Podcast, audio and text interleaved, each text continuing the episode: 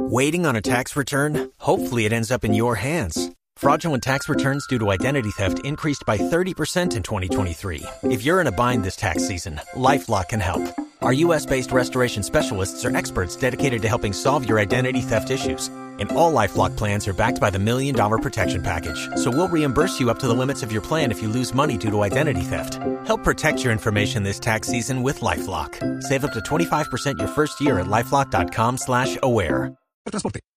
El padre Alberto Linero es periodista y también está en Mañanas Blue. Siete de la mañana, dos minutos. Me gustan las redes sociales. Participo en ellas y en el mundo que crean.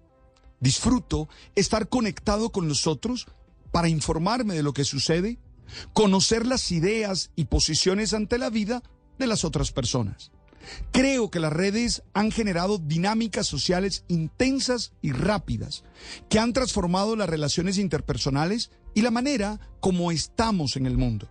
Particularmente uso las redes sociales para exponer los valores y las experiencias espirituales que me definen.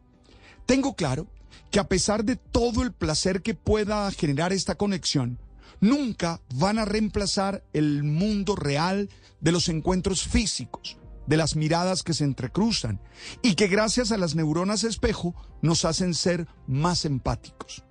Entiendo que ninguna cuenta por mucha proximidad que tengamos, va a reemplazar a los amigos y a las amigas con las que compartimos los valores fundamentales de la vida.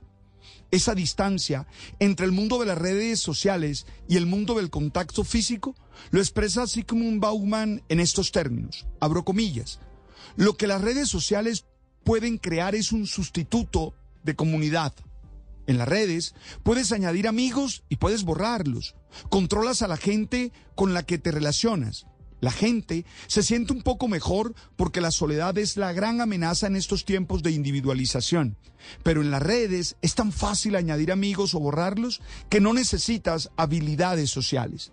Estas las desarrollan cuando estás tú en la calle o vas a tu centro de trabajo y te encuentras con gente con la que tienes que tener una interacción razonable. Hasta allí la cita. Entonces tengo que decir que el mundo de las redes tiende a ser ficticio.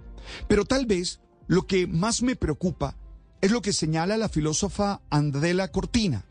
Abro comillas.